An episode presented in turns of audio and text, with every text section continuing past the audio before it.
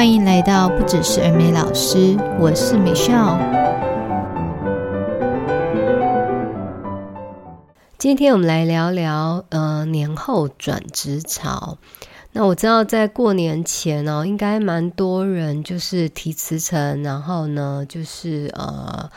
把这个春节这个年当做算是一个了结，那在过年后呢，就开始找新的工作，或者现在的你已经到新的公司报道。好，那我今天想要跟大家聊的是，如果说你现在啊、还在找工作。那等于你就呃即将要去很多个公司去面试啊，去面谈。那这边呢，我想要提供一些我个人的一些经验，还有就是呃建议。好，那首先呢，我们就来聊一下这个 interview 的 do's and don'ts。有哪些是呃地雷哦？大家千千万不要踩。那有哪些是我会很建议你们就是主动出击，然后帮自己物色到比较符合自己的公司好工作。好，那首先呢，我们就来聊一下哪些是 dues。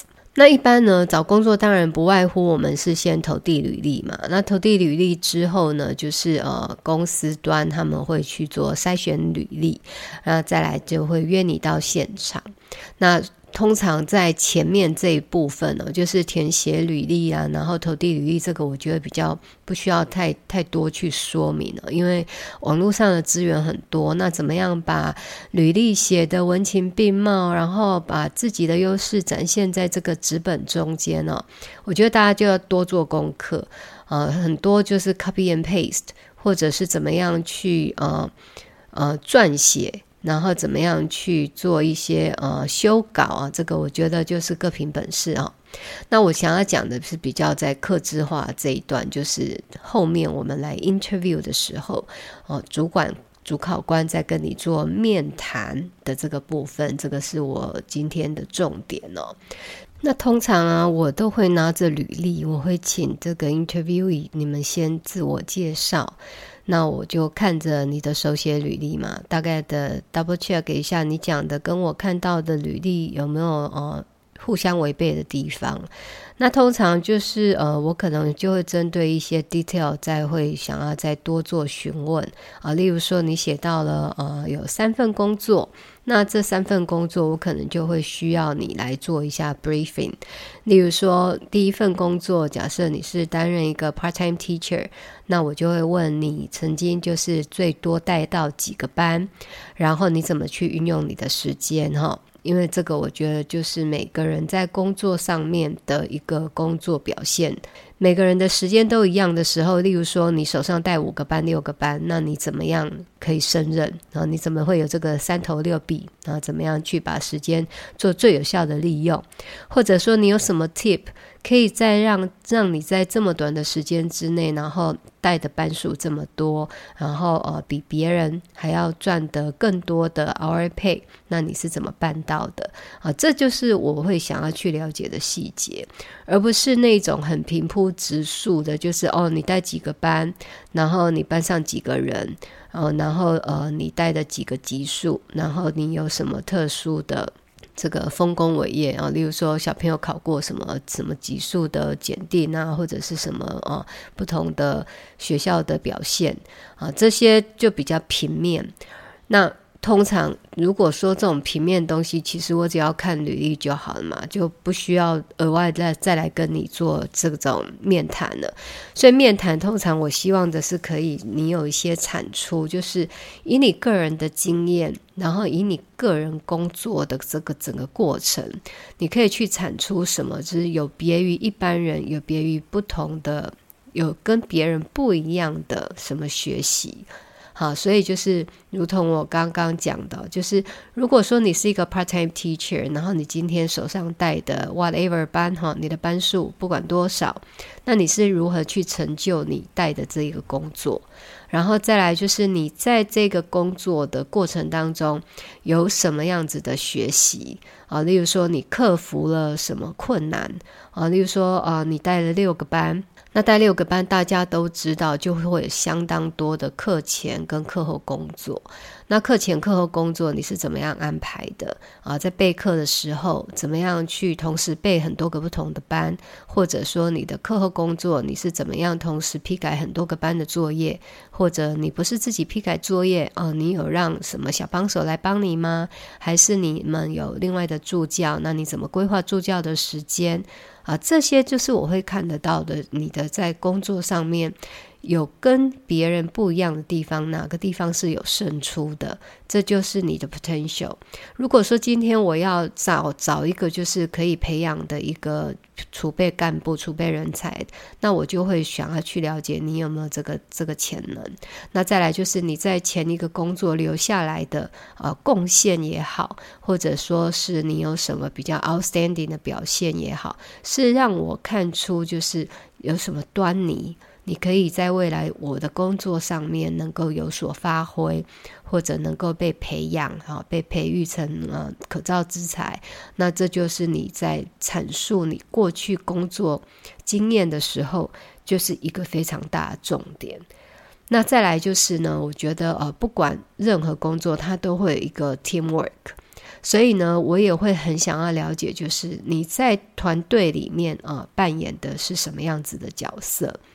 有的人他可能就是配合，那我觉得也很好，好，因为在团队里面你不出乱子，然后你能够很好的、稳稳的配合别人，那我觉得就很棒了。那或者说你不仅配合，哦，你可能还有拉主 key，啊，你同时是别人的案子的。呃，这个叫做配合的一方，可是你在自己的案子，好，例如说呃不同的专案，那你也同时也是一个主导者，你是一个统筹者。那当你是一个配合角色，你是如何配合人家？那当你是一个主导者的时候，你又是如何的去运筹帷幄？啊，例如说你是怎么样去召开你的呃会议，或者说是你怎么样进行你的工作管理？或者是要求同仁的工作回报，啊，这些都是未来我觉得我可以去运用到的你的一个工作特质。所以展现你的工作表现，还有就是让人家看到你在团队里面，呃，你大大大概是一个什么样子的呃 teammate，也是一个很重要的一个一个说明。所以呢，其实你有没有发现，就是我刚刚讲这些，最重要都在于，就是你到底有没有任何的察觉？你可以从自己的工作过程当中，你可以去 sort out，哈，可以去把自己的工作做一个总结，就是我是一个什么样子的工作者，然后再来我在团队里面大概扮演的角色又是什么？那再来就是我曾经有过什么样子的工作的贡献？那以及甚至我对于自己未来的工作期许，好，这些其实差不多就问完了。所以你说，在我在面谈的过程当中，通常大概都是三十分钟，甚至有的比较长，我会聊到一个小时。当然，如果我要找主管的话，可能一两个小时都是很正常，因为主管的工作面向就更多，因为在管理下属就有非常非常多的 knowledge，那那些就要花更多时间。好，甚至我要去抽丝剥茧，找到一个真的未来可以帮我带团队的人，那真的那个都要花很多的时间。那我们就。先不要讲主管哦，就讲一般的这种储备人、储备干部好了。我刚刚说的这些，不知道大家有没有听到重点？就是你在 interview 的时候，不要只是就是照本宣科，就是在念稿。那要念稿就不用你来念，那个主管、主考官自己有眼睛可以看。你你交过来的履历上面的字，他都可以自己读啊，不需要特别找你来念嘛，对不对？需要你来讲的，就是代表这个资本里面看不到的资讯。那再来就是要听到你自己阐述啊，你的表达过程当中，你是不是能够把重点说出来？还有你是不是能够很精辟到位，然后说出你主管想要听的话？还有就是你是不是能够有组织能力？然后你能够了解哦。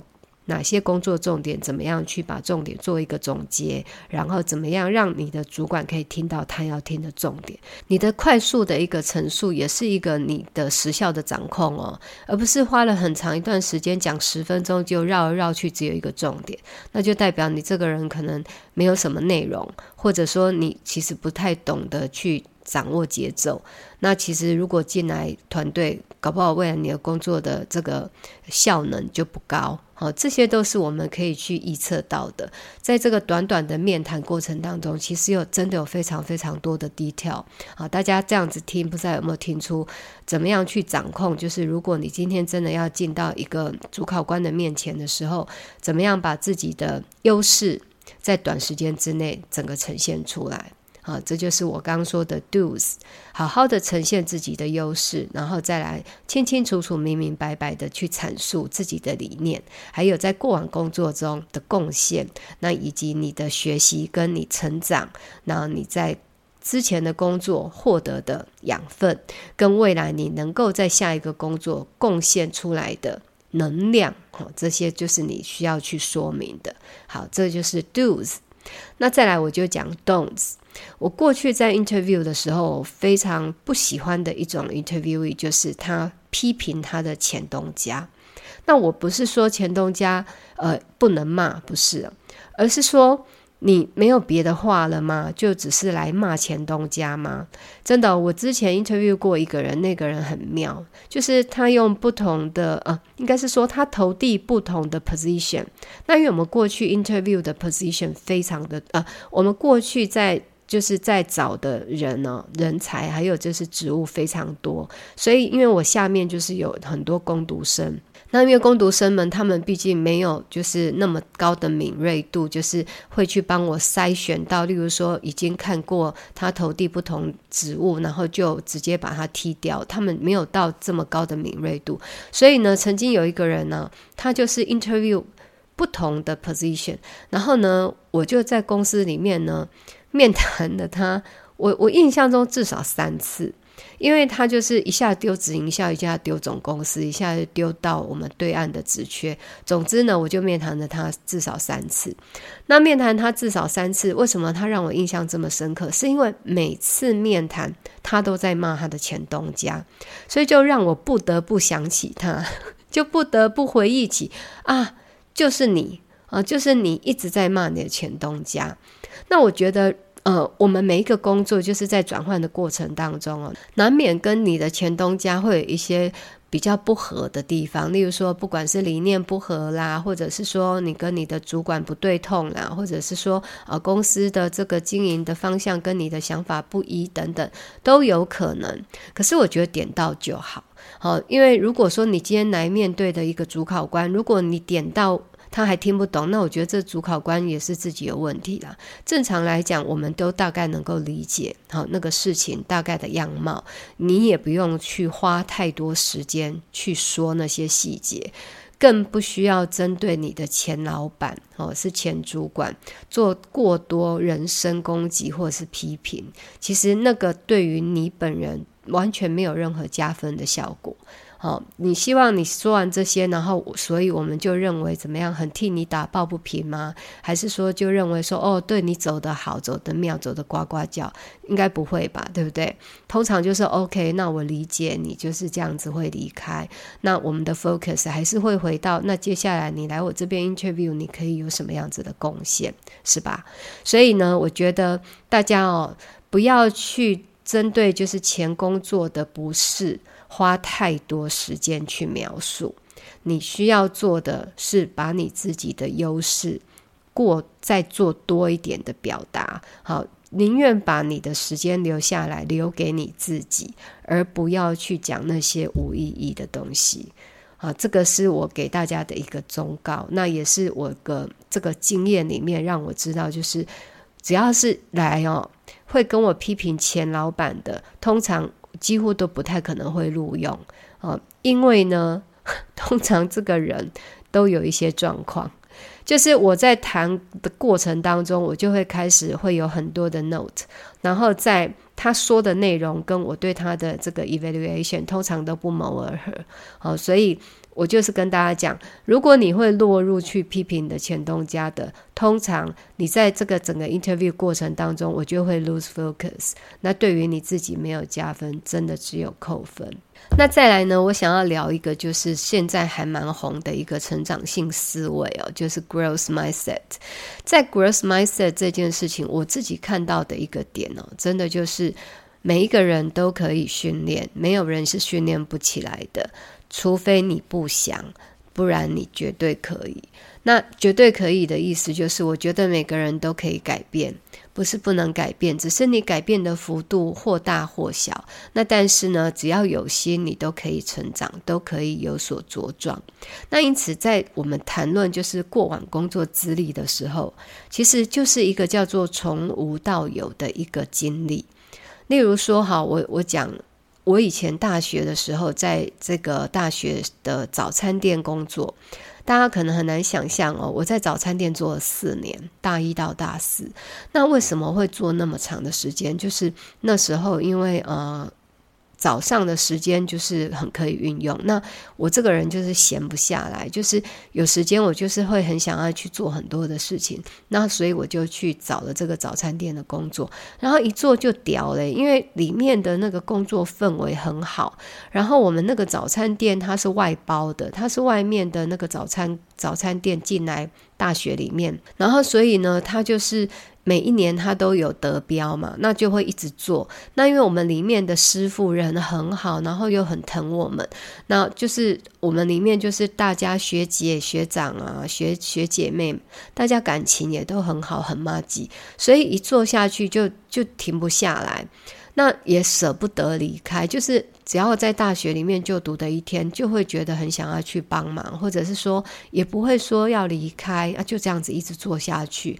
那我要讲这个从无到有的资历，就是我从一个不会。站煎台啊，大家应该知道，早餐店通常就是会有，例如说点餐的、包三明治的、烤吐司的，然后再来就是站煎台的，然后再来就做汉堡的，或者是煮煮红茶、咖啡的，呃，备料的，这么多个不同的位置哦。就是我从什么什么都不会到后面哦，我超会点餐，然后收银超快，然后煎蛋那个我们一。一个一个那个煎蛋平台啊，一次煎二十四颗蛋，然后每天早上至少要煎。